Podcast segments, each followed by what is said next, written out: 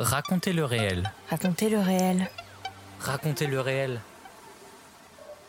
Le podcast qui le explore. podcast qui explore les dessous du documentaire.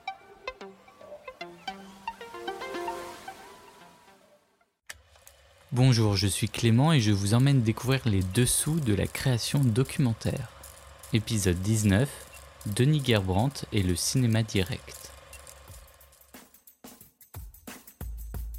Pour moi, un film documentaire, c'est d'abord transmettre au spectateur cette expérience du réel. Je ne raconte pas tellement d'autres choses que l'expérience de... euh, bah, vous avez cité euh, un collège, par exemple, un collège de banlieue. Bah, qu'est-ce que c'est que... Qu'est-ce qui s'y passe? Qu'est-ce que c'est que de rencontrer euh, des gamins, les rencontrer dans ce cadre? Aujourd'hui, j'ai l'honneur et le plaisir de recevoir le cinéaste Denis Gerbrandt qui s'inscrit dans la continuité du cinéma direct. Denis Gerbrandt a réalisé plus d'une vingtaine de films où il va systématiquement à la rencontre des autres, souvent des jeunes gens qui subissent la violence sociale ou physique. Parmi ces films, nous pouvons notamment citer Grand comme le monde, réalisé en 1998, où il est allé filmer des collégiens à Gennevilliers en région parisienne, Le voyage à la mer, réalisé en 2002, où Denis Gerbrandt va de camping en camping au gré des rencontres, ou encore On a grévé, réalisé en 2014, où l'on assiste au combat des femmes de chambre contre le deuxième groupe hôtelier d'Europe afin d'améliorer leur statut et leur salaire.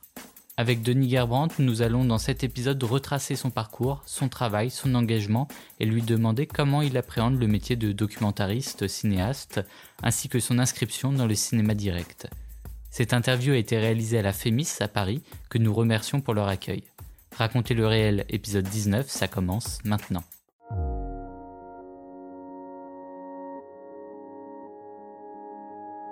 C'est quand même assez difficile de travailler avec le réel parce qu'il n'est pas très saisissable. Et c'est vrai que quand on rentre dans sa chambre d'hôtel comme ça et qu'on on, on met ses bobines sur la table de, de chevet, Explorer. Et comme nous, on a des films qui sont d'un certain coût, certains, même d'un énorme coût, c'est pas pour le goût de la dépense, parce que c'est s'endetter. Et j'aime pas m'endetter, mais j'y suis bien obligé, parce que je veux surprendre, parce que je veux être dans la, la- la folle aventure de la vie de, de ce- de ces animaux. Raconter. Moi, j'ai tendance à valoriser les gens que je filme, des gens de la rue, des, des- de tout le monde. Et je les valorise en les écoutant, en montant leurs propos. Les gens deviennent des héros, des héros de leur village, de leur endroit. On met les gens en valeur, on a envie que les gens qui vont au cinéma les rencontrent. Défendre. Moi, je voulais faire un film activiste. Donc, c'était un film qui était là pour, euh, pour amener de la connaissance, pour avoir un peu plus amené la- l'écologie au cœur des consciences. Transmettre. Ce qui m'intéresse davantage, si vous voulez, c'est la réaction des gens eux-mêmes. C'est la réaction des gens eux-mêmes. Pourquoi? Eh bien, c'est que euh, les cinéastes, les cinéastes qui viennent faire des films dans ces pays, ne se rendent pas compte qu'il ex- qu'il peut exister un dialogue absolument extraordinaire entre les gens qu'ils étudient ou qu'ils filment et eux-mêmes. Et que ce dialogue vient justement de ce moyen miraculeux qu'est le film. Le documentaire se dévoile Dans raconter le réel. dans Raconter le réel.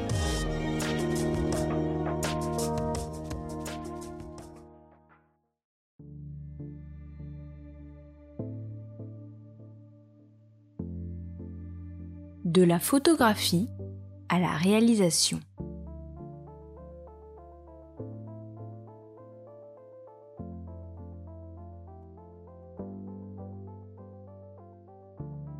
Denis Gerbrandt, revenons sur votre parcours, sur votre jeunesse. Rapidement, vous avez grandi à Paris et avez suivi un parcours scolaire qui vous a logiquement amené à devenir cinéaste.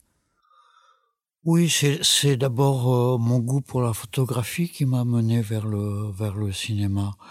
Euh, J'ai pratiqué beaucoup de photographie de l'âge de 15 ans, comme ça. C'était une manière de m'inscrire dans le dans le monde, dans la réalité, à un moment où j'étais assez perturbé par euh, un événement familial, la mort de mon grand frère. Et petit à petit, euh, le cinéma s'est imposé pour moi. Mais en fait, je ne savais pas quel cinéma j'allais faire. Euh, je suis rentré à l'IDEC en, en 69. Euh, là, je touchais un peu tous les types de cinéma. J'étais beaucoup plus tenté faire, par tout ce qui pouvait être un peu cinéma léger. En fait, Chronique d'un été de Jean Rouche euh, m'a ouvert les yeux dans la direction où je voulais aller, c'est-à-dire un film, un cinéma dans le réel et un cinéma qui qui réfléchit sur lui-même et qui euh, euh, donne à, à, voir et à entendre cette réflexion aux au, au spectateurs.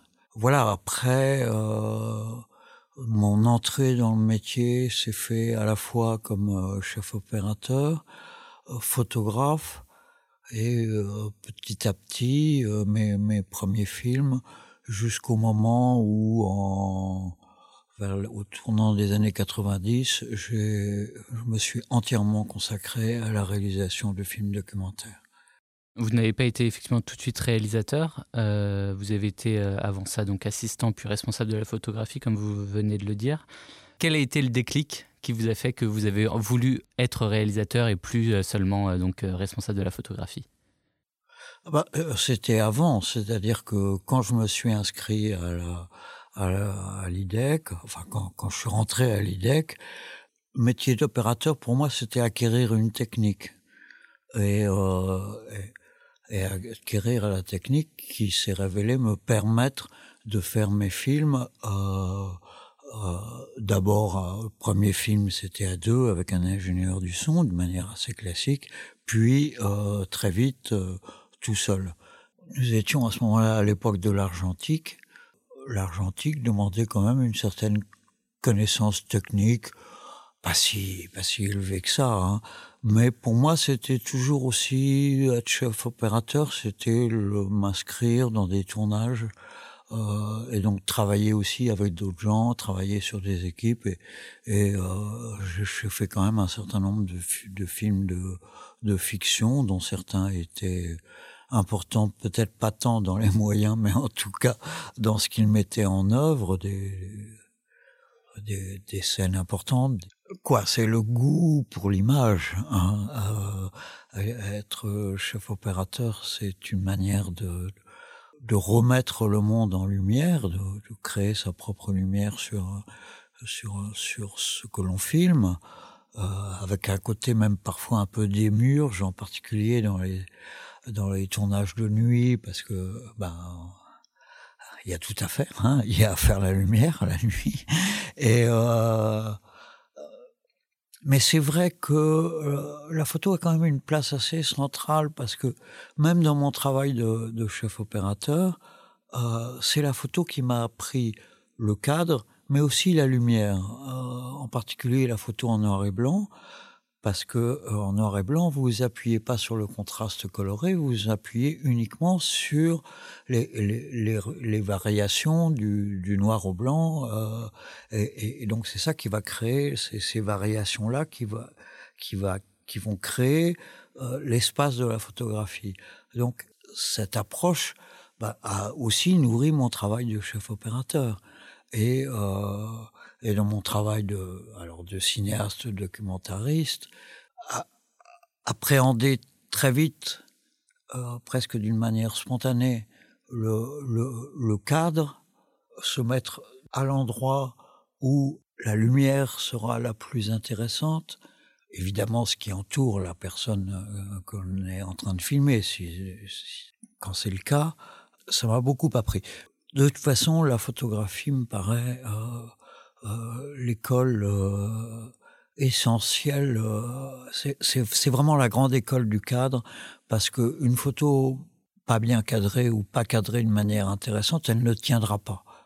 Euh, si vous filmez, bah, il y a toujours ce qui se passe qui fait tenir, le, en tout cas, le, le, spectateur. Pourquoi avoir choisi le documentaire plutôt que la fiction? J'aurais envie de dire que euh, il y, a, y, a, y a, deux raisons. Enfin bon, il y a une raison négative, si je puis dire, c'est que quand on voit un tournage de, de fiction, on se dit qu'après tout, euh, c'est peut-être pas si excitant que ça. Et euh, et ça correspond pas tellement à ma manière de voir les choses. La raison plus profonde, c'est le goût du réel, c'est-à-dire une âpreté quand même à laquelle j'avais besoin de me, presque un besoin ontologique, de, me confronter. Faire du documentaire, ça faire des documentaires, faire du documentaire, même si on veut. Euh, pour moi, ça n'a de, de sens que si on accepte de, de jouer le jeu du réel, c'est-à-dire de, quelque chose qui, qui ne correspond le, rêve offre, si je puis dire, sa, sa réalité qui ne tient absolument pas compte de ce que vous, vous pouvez avoir dans la tête et euh, d'une certaine manière du, du, film que vous avez pu envisager, que vous avez pu... Et, et, et donc ça va être cette tension continuelle entre euh, ce, le monde que vous rencontrez, les idées que vous en avez, et, qui sont tout le temps en permanence remises en cause par... Euh, euh pour être précis, les, les, personnes que vous filmez, c'est cette aventure-là qui, qui, qui, qui, pour moi, nous, nourrit un, un, film documentaire. Pour moi, un film documentaire, c'est d'abord transmettre au spectateur cette expérience du réel. Je ne raconte pas tellement d'autres choses que l'expérience de... Euh, bah, vous avez cité euh, un collège, par exemple, un collège de banlieue. Bah, Qu'est-ce que c'est que qu'est-ce qui s'y passe? Qu'est-ce que c'est que de rencontrer euh, des gamins qui, euh, ceux que j'avais choisis, avaient entre 12 et 13 ans euh, Qu'est-ce que c'est que de les rencontrer dans ce cadre? Et, et, et, donc faire du documentaire et montrer des films documentaires, eh ben, c'est se plonger dans la vie des autres, d'une certaine manière.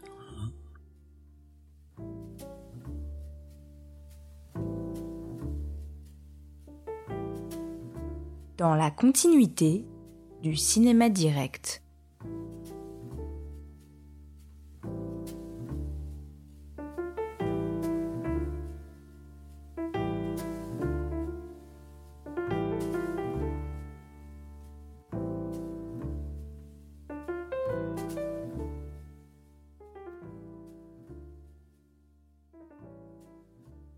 Passons à la deuxième partie de cette interview sur euh, donc le cinéma direct.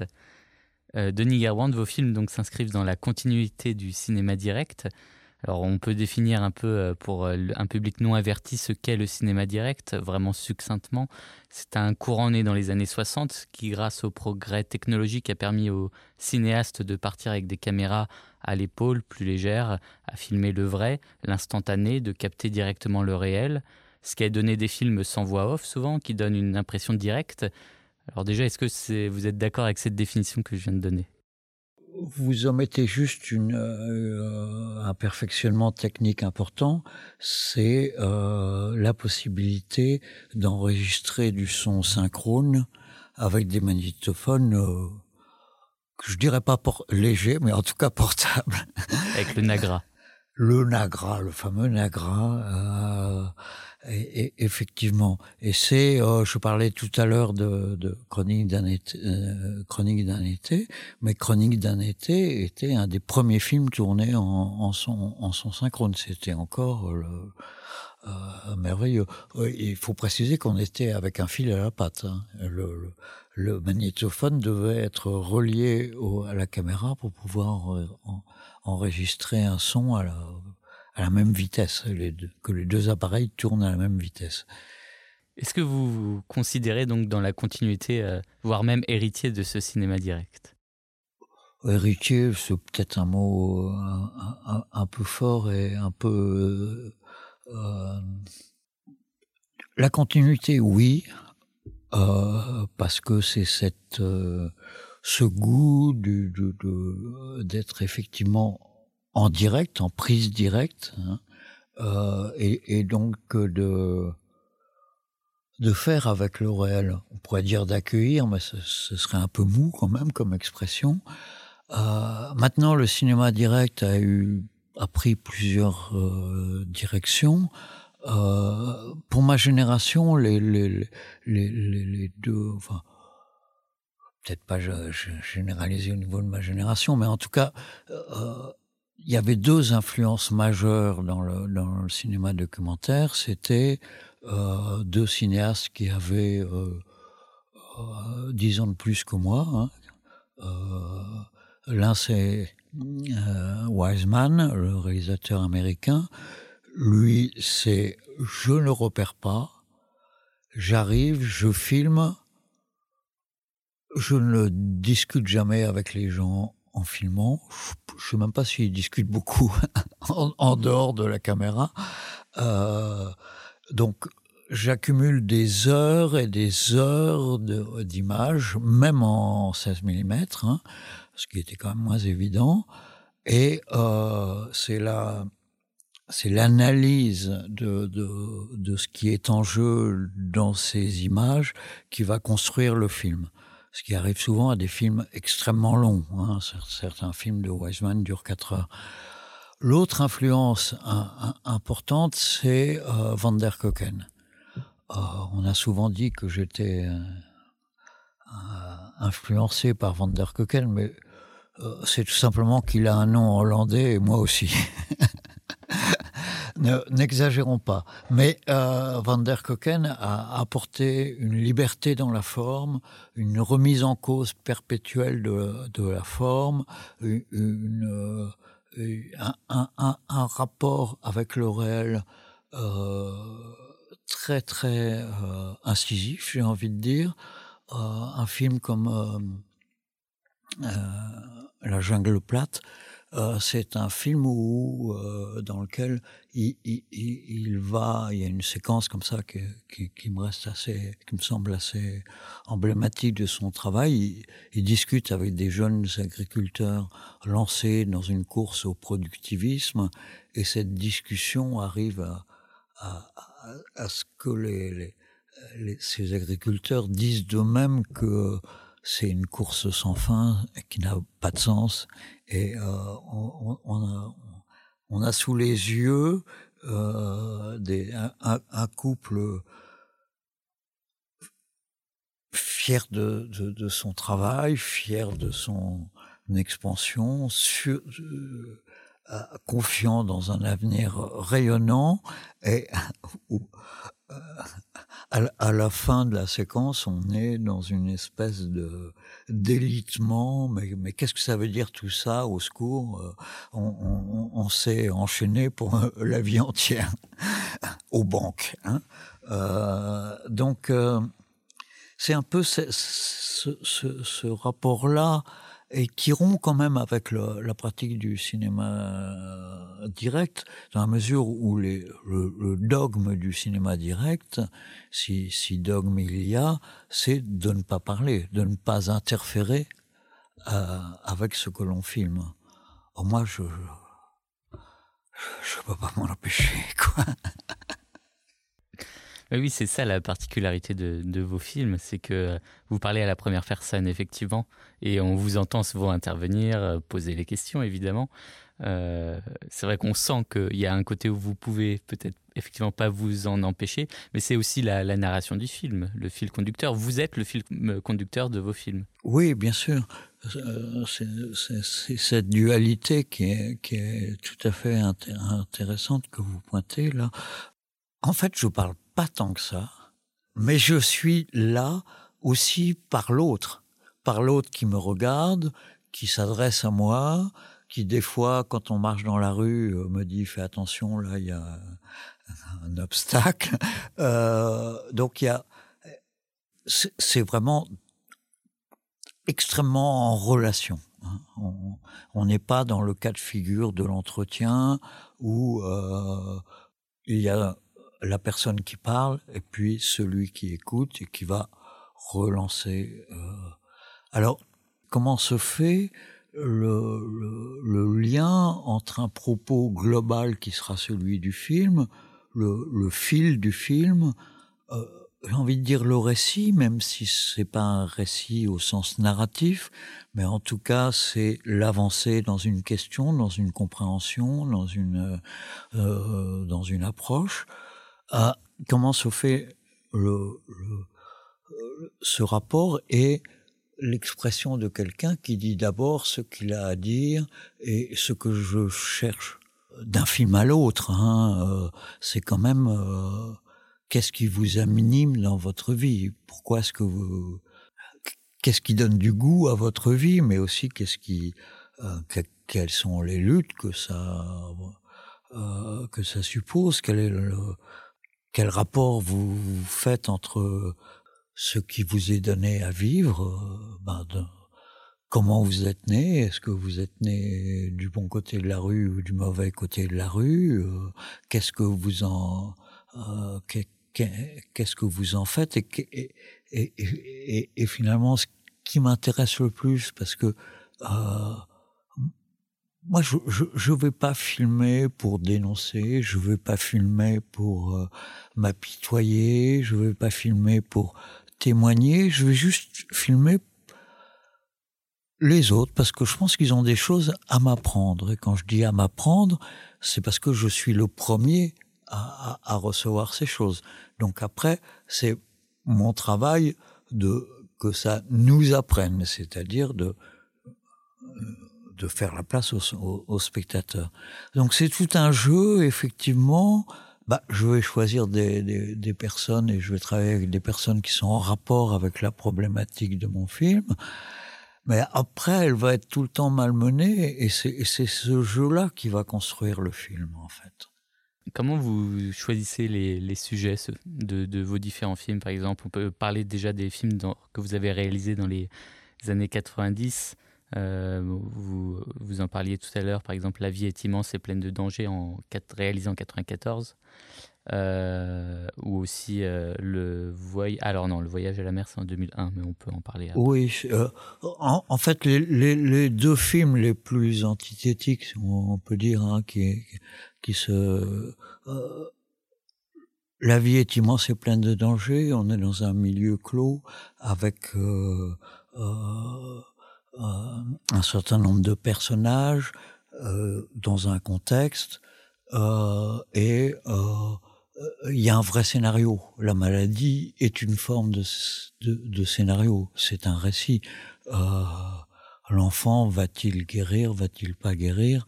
Euh, D'une certaine manière, je ne tiens pas le film sur le suspense puisque je dis au début que euh, le, le film est l'histoire d'un des enfants qui guérit.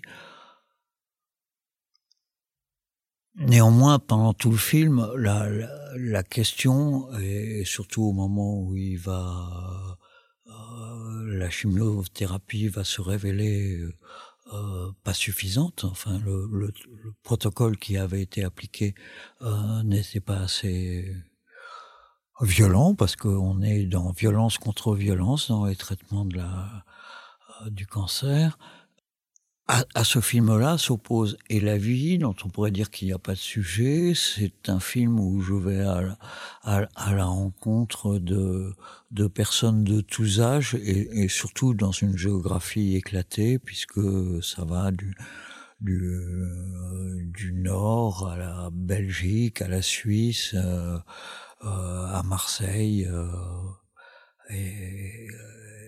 et, donc c'est des rencontres dont le fil thématique euh, n'est absolument pas évident, même si on même s'il y a des lignes de force qui, notamment autour de la transmission, qui peuvent se, dessiner. Euh, donc là, on est entre deux, deux films très différents.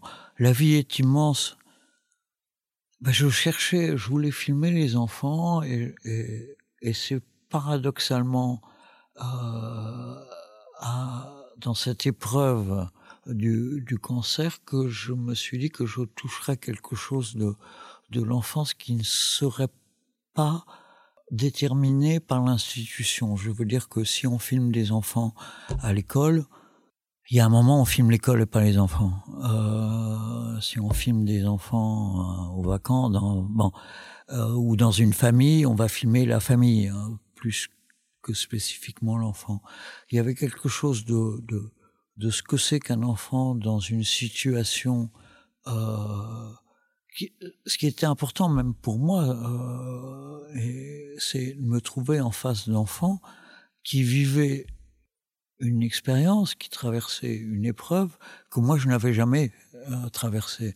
Or le rapport d'un adulte à un enfant se situe souvent dans euh, toi tu vas passer par là où je suis passé. Hein, euh, donc oui, la transmission. Donc donc c'était aller chercher quelque chose de très spécifique de de, de l'enfance.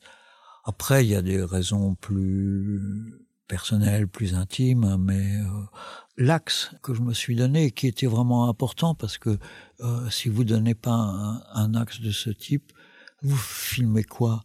Euh, Il y a eu une émission de télévision qui a été tournée à, Curie, et le commentaire le regard émerveillé, que, un terme, un adjectif un peu ronflant comme ça, de ces enfants qui vont mourir.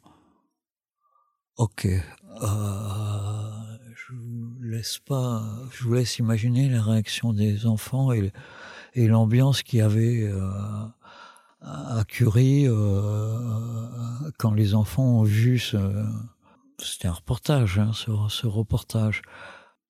Que ça soit des enfants, des vieillards, que ça soit des rescapés du génocide du, du, Rwanda ou, ou même, puisque j'ai un, un, interrogé un, génocidaire, euh, c'est des expériences, c'est des expériences de, qui, qui, nous font explorer la les, les, multiples conditions humaines, les multiples manières d'être un homme, de vivre, de, de, vivre sa vie. On écoute un extrait de La vie est immense et pleine de dangers, réalisé par vous, Denis Gerbrandt, en 1995. Et Denis Oui. Je signale que tu filmes le, que tu filmes de l'orage. Bien ciel gris en tout cas. En mars, un enfant est arrivé. Quand je suis allé le voir, il était là depuis une semaine. Je m'appelle Cédric, j'ai 8 ans et je suis en classe de CE1. Qu'est-ce qui t'est arrivé en classe de CE1 J'avais mal au ventre mmh. et je... Qu'est-ce que tu as fait? Tu as dit à la maîtresse que tu avais mal au ventre? On m'avait envoyé à l'infirmerie. Mmh. Et alors, qu'est-ce qui s'est passé après? On m'a dit que je devais rester à la maison. C'était un vendredi. Donc j'avais manqué classe le samedi matin. Et le samedi matin, qu'est-ce que tu as fait? Bah, On est allé voir le docteur. Et on m'a dit que c'était rien. On t'a dit que c'était rien Que il, il fallait que je mange les légumes verts. Et alors, ça t'a fait quelque chose de manger les légumes Non. verts? Alors, qu'est-ce que vous avez fait? Bah, on n'a rien fait, on est retourné à l'école mmh. et j'avais encore eu mal au ventre. Mmh. Et là, on croyait que c'était Hilda Comédie. Mmh. Et le lendemain, j'étais retournée et j'avais encore eu mal au ventre. Et c'est là où on s'est rendu compte que. Que c'était pas de la comédie. Alors, dis-moi, quand tu es arrivé ici, Qu'est-ce que ça t'a fait? Bah, un petit peu peur, mais ça fait pas peur. Finalement, ça fait pas peur. Non. Un petit peu peur quand On n'a rien à craindre. Ils font pas mal. Ils font pas mal. T'as eu peur qu'on te fasse mal, c'est ça Oui. Ouais. T'as eu peur d'avoir des piqûres, des choses comme ça Non, on n'a pas fait. On t'a pas fait de piqûre. Comment t'as mis ton cathéter En me faisant une piqûre, mais quand j'étais endormie, alors même que j'ai pas senti. C'est ça. T'as descendu au bloc alors Oui. Ça t'a fait un peu peur d'être au bloc, non Oui. Et après, quand tu as vu les autres enfants, qu'est-ce que tu t'es dit? Je me suis dit que eux ils aussi ils avaient ça et j'avais rien à craindre. Ah oui. Ça t'a rassuré de voir les autres enfants? Ouais. Alors qu'est-ce que tu penses toi aussi? Tu vas perdre tes cheveux Qu'est-ce que tu imagines? Euh, pas trop très beau. Oui. C'est vrai qu'on est, qu'on est beau euh, qu'on est beaucoup plus beau avec des cheveux que sans cheveux. Eh. Surtout que tu as les cheveux un petit peu longs, c'est génial. Mais après, il, repousse plus beau. Tout le monde le dit. Oui. Beaucoup plus beau qu'avant. Vous filmez seul à chaque fois, avec du matériel plutôt léger? Oui, je filme seul. Euh, quand même, tous mes premiers films jusqu'en 94 étaient tournés en, pellicule, en 16 mm donc avec un magnétophone sur la caméra, des micros, euh, le tout a arrivé facilement à 12 kilos, euh, ce qui rapportait un poids de 50 kilos. Mon poids, vous saurez tout. euh, fait quand même. Hein. La question de la légèreté ou de la discrétion du, du, du matériel peut se poser. Par exemple, quand j'ai fait le voyage à la mer, je voulais un matériel discret parce que je ne voulais pas euh, demander l'autorisation au camping parce que tout simplement je savais que je l'aurais pas. Donc euh, petit matériel euh, discret, même chose au, au, au Rwanda. Donc j'ai filmé avec des petites caméras DV euh, euh, les premières numériques quand elles sont apparues. Ce qu'il faudrait pas assimiler, enfin ce qui devrait pas conduire à penser que pour moi, c'est ce que je filme, c'est la parole des autres qui, est, qui a d'importance et qu'après tout, l'image n'est qu'un support. Loin de là, euh, pas du tout. Je trouve que l'image est hyper importante. Je trouve que c'est dans ce que vous, dans, dans, dans le rapport à, à, à, dans la construction du film, dans le rapport à l'image, dans la manière dont vous filmez les personnes que vous interrogez, euh, de manière à, à, à, leur rendre leur beauté, y compris euh, physique, même si c'est pas une beauté conventionnelle. et euh, et euh, ce que peut dire un, paysage, un intérieur, une, une atmosphère euh, qui va d'une certaine manière entourer euh, le, le, personnage et qui va aussi assurer une continuité du récit.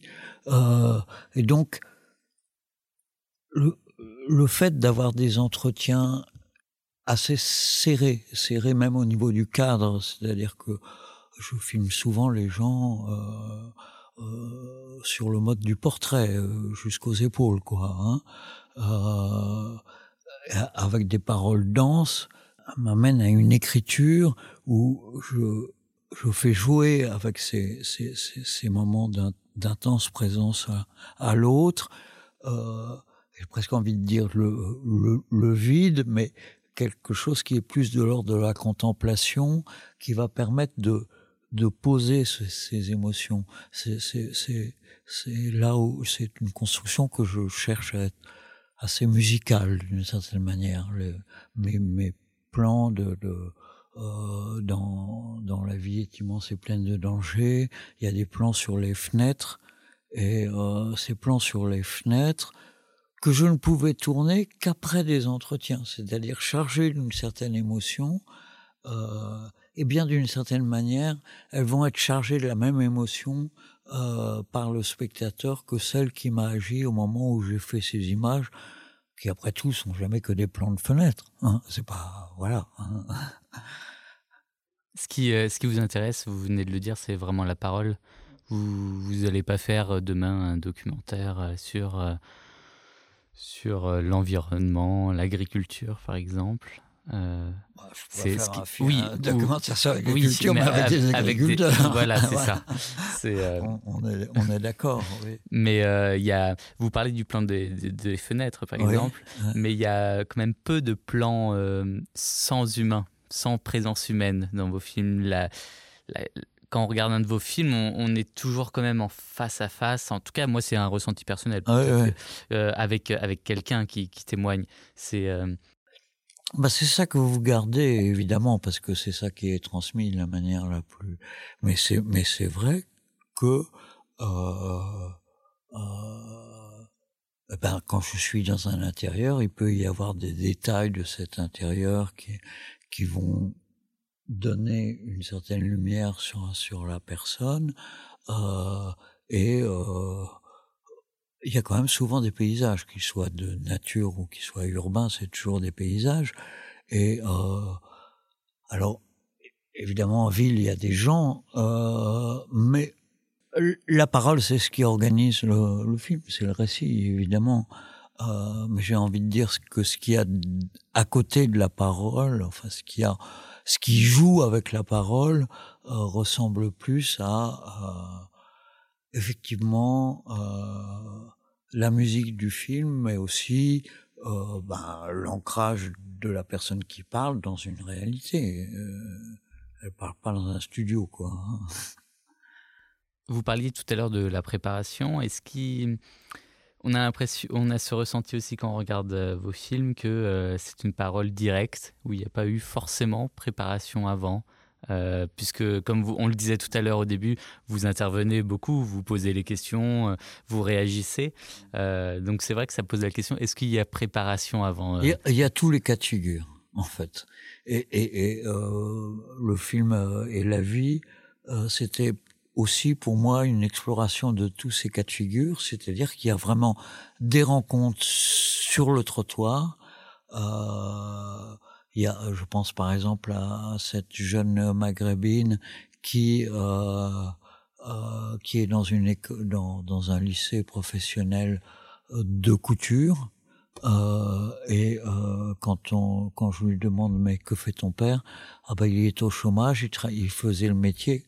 Grosso modo, il faisait le métier que j'apprends à faire. Et il est au chômage. Euh, et, là, il y a un- une espèce de gouffre qui s'ouvre à la fois dans le regard de, la jeune fille qui, tout d'un coup fait le rapport et, de moi-même qui suis effectivement assez effaré. Et puis, il y a des entretiens qui sont préparés euh, euh, longtemps à l'avance. Alors, ce qui est préparé à l'avance, c'est ce qui va permettre de développer euh, l'entretien filmé. Mais ce n'est en rien euh, l'entretien filmé. C'est-à-dire que ça, ça permet de créer une relation entre nous, ça permet de ça me permet de sentir vers où je veux aller, à l'autre de sentir ce qui m'intéresse, euh, de se faire une autre image que euh, celle qui pourrait avoir euh, d'une manière stéréotypée. Je veux dire que par exemple les premiers, les, les, les premières fois que j'ai filmé, alors que j'avais passé euh, six mois sur la cité, trois mois dans le au, au, au, dans le collège, euh, bah les pr- premières fois que j'ai sorti la caméra, les gamins ils m'ont donné du M6, ils m'ont donné du- voilà. Euh, ben non, c'est pas ça. Hein on va s'y prendre autrement. Hein on va essayer d'être dans un autre registre. Et euh, même chose avec les enfants. Par exemple, je, de, de l'Institut Curie, nous parlions de choses très générales. Des fois, on jouait aux dames ou à des, à des jeux, euh, pas à des jeux d'enfants, à des jeux d'enfants, enfin d'adultes adaptés aux enfants, hein, enfin qui, qui soient un territoire commun euh, et non pas. Et euh, mais les, le, vrai développement de la parole de Cédric, le, personnage que l'on suit euh, tout, le long du film, euh, l'enfant est devenu personnage par la grâce du cinéma. Hein, euh, c'est une suite autonome complètement coupée de ce que nous nous disions le reste du temps et qui réfère à elle-même, c'est-à-dire qu'il y a une vraie progression. Et dans le film, j'ai monté un extrait de chaque entretien. Il y a eu six entretiens, il parle six fois. Parlons, euh, avant de passer à la dernière partie, de votre série sur Marseille aussi, en sept films, qui avait étonné le, public à l'époque quand c'est sorti en 2009. Euh, pourquoi déjà avoir euh, fait sept films sur Marseille? Enfin, pour expliquer, c'est à chaque fois vous êtes dans un lieu avec euh, une ou plusieurs personnes différentes. donc c'est des portraits par quartier, on peut dire un peu. Enfin, des portraits de personnes liées au quartier dans lequel ils se trouvent. donc ça peut être déjà une des raisons pourquoi vous avez fait sept films, mais peut-être qu'on peut se demander pourquoi vous avez fait sept films et pas un film qui regroupait tout. Et, et pourquoi aussi un tel intérêt pour la ville de Marseille et pour sa population? J'ai presque envie de dire que j'ai fait cette film parce que euh, sur cette ville parce que Marseille n'est pas une ville. Euh, ce sont des quartiers d'abord. Euh, certes, il y a un centre-ville à, à, Marseille, mais si on, Marseille, c'est d'abord comme un, comme un cirque au, sens ou un théâtre au, au, sens euh, hein, comme un théâtre grec avec ces montagnes qui formeraient un gradin ouvert sur la mer. J'ai pas trouvé, euh, après tout, j'aurais peut-être, j'ai pas trouvé le fil qui m'aurait permis de faire un film. Chaque réalité, chaque quartier porte une réalité, et à travers cette réalité des quartiers se raconte l'histoire de Marseille, c'est-à-dire se raconte euh, la Marseille des ports, la Marseille euh, des dockers, la Marseille industrielle. Euh, il y a un des films qui porte, euh, dans lequel je filme des, anciennes ouvrières et qui une, une mémoire ouvrière assez réjouissante en fait. Quand elle raconte comment elle chantait en travaillant et qu'on les entendait dans le faubourg. Euh, c'est une vision évidemment idéalisée mais assez réjouissante. Euh, les, les, quartiers nord, cette espèce de ruine sociale euh, des quartiers nord, et pour finir l'opération de euh, désertification par le capital d'une des plus grandes artères, qui était une artère extrêmement vivante et que, euh, eh ben, euh, une société de de fonds de placement américaine, de fonds de pension, hein, pour être précis, américaine, a complètement vidé de sa population, de ses commerces, et maintenant c'est un désert. Euh, donc c'est des histoires qui s'emboîtent les unes dans les autres et c'est cet emboîtement qui m'a qui m'a intéressé. Quoi.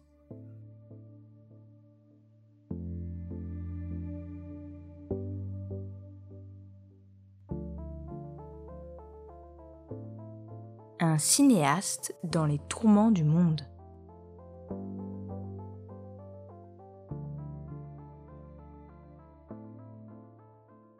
Vous filmez, alors on l'a dit aussi tout à l'heure, des personnes souvent subissant des violences sociales ou physiques.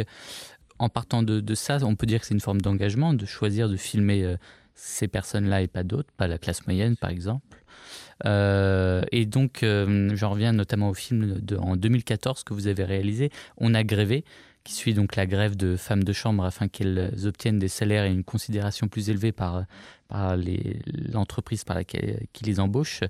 Euh, ce film-là, quand vous l'avez fait, est-ce que c'est le, point de départ, c'était un peu de défendre entre guillemets ces femmes, en tout cas de prendre parti? Est-ce que faire un film sur ces femmes n'est pas prendre parti? Oui, bah, c'est vrai que ce film, c'est le film. Euh, euh, qui serait ça se rapprocherait plus d'un film militant hein, effectivement puisque je filme une grève je filme une lutte euh, en même temps euh, quand je montre le film euh, il, il m'est parfois reproché euh, de ne, justement ne pas avoir fait exactement un film militant dans la mesure où ce que je cherche aussi c'est à faire exister ces femmes en elles-mêmes. Et et finalement je m'intéresse assez peu au, au, au mécanisme de, de, de la lutte, de la grève, euh, pour m'intéresser davantage à euh, euh peut-être que euh, une, des répliques du film euh, touche euh, ce que je cherchais à toucher, c'est quand, quand cette femme dit, ben, maintenant, moi aussi, j'ai fait grève. Moi aussi, je fais. Et, et, et donc, cette idée, euh, on est fait partie du monde ouvrier euh, et faire partie de la classe ouvrière, ce serait un mot quand même tombé en désuétude, mais il y a une idée. C'est d'ailleurs assez frappant quand on voit le film avec les sous-titres anglais tout d'un coup. Il y a, y a le, un côté prolétaire de tous les pays. Euh, Unissez-vous qui, qui, qui, saute aux yeux, quoi. Et euh, mais ce qui m'intéressait beaucoup, c'était quand même aussi leur, ces femmes qui viennent de, par, parfois de, de, de, petits villages africains qui se retrouvent là euh, euh, en, lutte contre le même fond euh, de, de, pension qu'à Marseille. Étrange, mais c'est comme ça. Pourquoi ce choix de, filmer donc toujours plutôt la, la classe ouvrière et, pas la classe moyenne?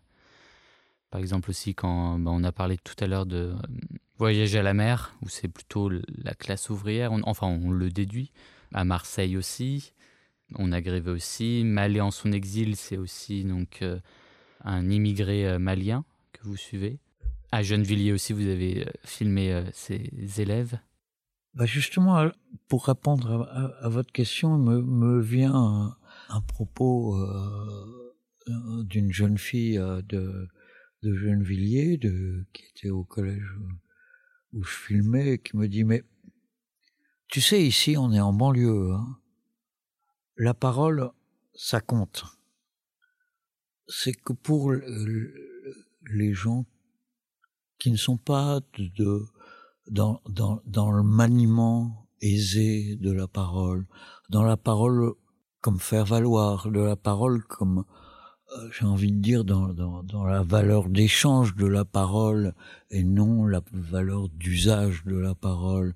C'est clair que les gens qui sont pas des héritiers, hein, au, au, au, sens culturel aussi du, du, du, du mot, la parole c'est quelque chose qui se gagne et euh, c'est quelque chose qui, qui dont chaque chaque fois qu'elle est gagnée, c'est un espace de liberté, un espace d'émancipation.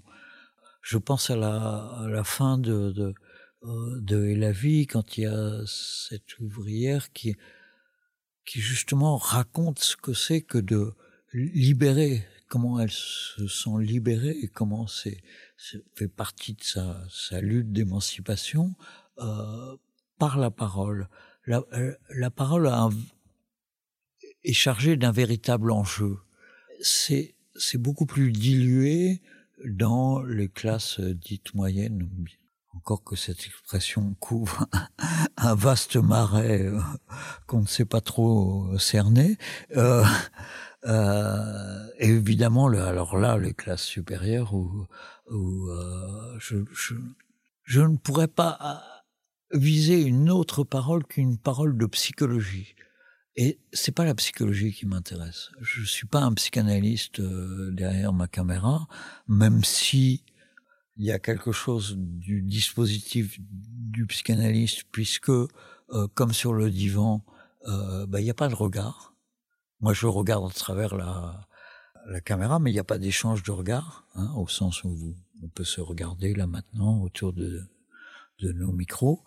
Euh, ce que je cherche à filmer, c'est le corps de la parole. C'est-à-dire, c'est le moment où la parole prend naissance.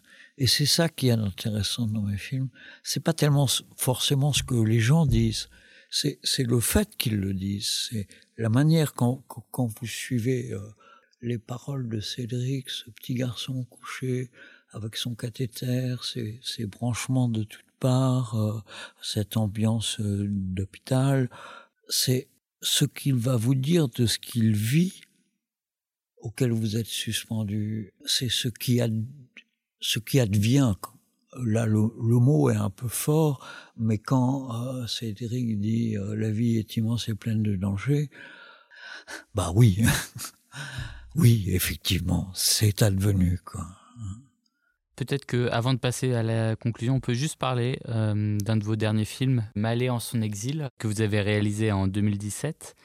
Euh, un film qui avait fait un peu parler de lui parce que euh, donc vous suivez un, Malien immigré en France et qui défend des valeurs où, nous en France ça peut nous choquer par moments qui ne sont pas tolérées même en France. On parle de l'excision et de la polygamie. Comment avez-vous été accepté par Malé Comment il a accepté déjà de se faire filmer? On imagine que c'est pas forcément que ça n'a pas été facile. En fait, avec Malé, ça a été assez facile, mais de trouver Malé, ça a été assez compliqué. Euh, j'ai suivi pendant six mois les, les consultations juridiques d'un syndicat, euh, la CNT, un syndicat, euh, un département, si on veut, du syndicat, qui, réservé au, à tout ce qui est le secteur du nettoyage. Euh, donc aussi bien les trains euh, que les bureaux, que les appartements. Et personne ne voulait vraiment prendre part au film, s'engager dans, dans le film. Et ça a paru une évidence à, à, et en fait, j'ai peut-être mis cinq ans, euh, j'ai peut-être filmé pendant cinq ans, et peut-être même a-t-il fallu euh, arriver au, montage, et peut-être même finalement a-t-il fallu arriver à, la rencontre avec le public et la rencontre de Malais avec le public pour euh, réellement comprendre l'enjeu qu'avait euh, pour Malais ce film. En fait, si je fais un résumé, si j'arrive directement à l'arrivée et non, chronologiquement comment l'histoire s'est passée, Malais, c'est le dernier des Mohicans. J'ai abordé Malais comme les autres, mais peut-être ça a fait particulièrement écho chez lui en disant voilà vous, êtes invisible, vous êtes les, les, ombres dans la dans la ville, dans le métro, euh, euh, toujours euh, habillé avec des vêtements pauvres et tristes. Enfin, je n'allais pas jusqu'à dire ça, mais c'est comme ça que je me le représente. Euh, mais vous venez d'ailleurs, et cet ailleurs porte une richesse, et c'est ça que j'ai envie de filmer. Et c'est euh, effectivement tout le film se construit sur le rapport entre ce qui se dit à un moment du film, ici je suis l'esclave, mais dans mon pays j'ai des esclaves. Euh, cette espèce de, de, de, paradoxe de cet homme qui, a, qui euh, vide nos, nos, poubelles avec euh, une, une, dignité de, de prince. Hein. Euh, c'est ce qui fait la, la beauté du film, la beauté du, de cet homme. Et donc, c'est lui, hein, c'est lui, ça, je, je, je n'aurais jamais pu mettre la question sur le tapis. C'est lui qui, qui, qui, vient me chercher et qui vient me chercher devant la caméra. C'est-à-dire que chaque fois qu'il me dit des choses qui nous, occidentaux, euh, viennent à, à l'encontre de, de, nos valeurs, c'est devant la caméra. Donc il a est bien intégré, il sait bien s'en servir de la caméra. Hein euh, et en fait, c'est pas l'homme double qui est malais, parce que l'émigré est un, est un homme double. Il est à la fois dans notre société et, il en acquiert forcément. Ou s'il l'acquiert pas, il reste bien malheureux. Mais il en acquiert la, la, connaissance et les usages, le, le mode de pensée, sans doute pas, mais la connaissance du mode de pensée que ça, que ça suppose. Et quand il s'agit de l'excision, il s'agit pour lui de défendre euh, son être euh, soninké, c'est-à-dire euh, un, un, un, héritage historique euh, transmis de génération en génération. Et quand je dis historique de génération en génération, c'est un homme qui euh, est capable de parler de euh, ses ancêtres jusqu'au XVIIIe siècle, pratiquement. Donc dire que l'Afrique n'a pas d'histoire, euh, ben c'est jamais qu'une manière. Euh, c'est jamais comme ce que Deleuze dit, le, le colonialiste dit. Euh, j'arrive, là où il n'y a pas d'histoire, et, c'est moi qui vais créer l'histoire. Et, mais c'est la base du colonialisme, c'est de déposséder les peuples de leur histoire pour leur imposer l'histoire du pays colonisateur. Voilà, le film se situe dans cette contradiction. Après, euh, moi, tout le long du film, et, c'est le jeu du film euh, auquel on, on, prenait extrêmement plaisir, d'une certaine manière, c'est qu'on prenait plaisir de nos différences. Toi, tu penses ça, moi, je pense ça. Oui, d'ailleurs, il vous pose, il est surpris presque quand il vous pose la question si, si vous êtes croyant. Oui. Dans le film. Oui, oui, absolument. Oui, c'est très bien que je suis pas croyant, mais bon, euh, c'est tellement inconcevable que ça provoque effectivement un éclat de rire dans la chambrée. Hein. On écoute un extrait de Malais en son exil, réalisé par vous, euh, Denis Gerbrandt, en 2017. Voilà. Donc, il travaille Toi, tu as, tu as des esclaves. Il travaille pour nous, il fait tout pour, nous. Tout, tout, tout, tout. Voilà. Ces enfants m'appartiennent. Ces enfants Ah oui, d'accord. Voilà, c'est ça. C'est une famille que tu as, que tu as hérité de ton père euh, C'est Voilà, c'est l'héritage de mon père. C'est l'héritage de ton père. Voilà, exactement. Et donc ta, famille, euh, qu'est-ce que c'était comme famille euh, Vous étiez cultivateur depuis toujours On était cultivateur, mais au début, nous, on ne cultivait pas. C'était une famille euh, musulmane oui. qui sont des imams. Oui. Voilà, nous sommes des, des héritiers des imams. Et donc vous êtes imam de père en fils? De père en fils, voilà, exactement.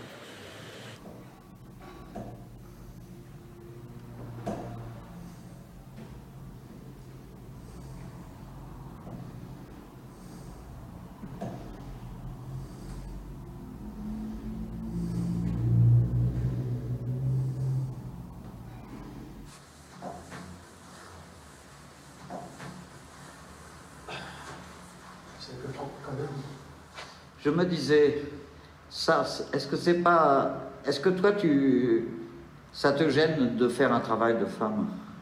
Ça me gêne pas. Ça te gêne pas de faire un travail de femme? Pourquoi, pourquoi ça me gêne pas? Ah, Oui. Euh, c'est payant. Voilà. C'est payant. Oui. tu travailles comme un homme pour faire comme une femme. Oui. Ici en France, ça compte pas. D'accord. Il suffit d'avoir le boulot pour faire. Parce que ce qui se passe ici, c'est pas la même chose que là-bas. Là-bas, tu n'accepterais pas de faire un travail de femme. Oui, exactement. Si je suis au Mali, oui. je vais travailler comme un homme. Oui. Parce que l'homme qui travaille, c'est cultive les champs. Oui. Pas le champ de la, de, la culture est divisée en deux là-bas. Oui.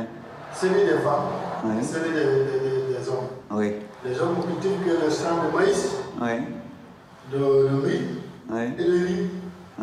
Voilà, les femmes sont là-bas pour, euh, pour euh, l'arachide et le coton.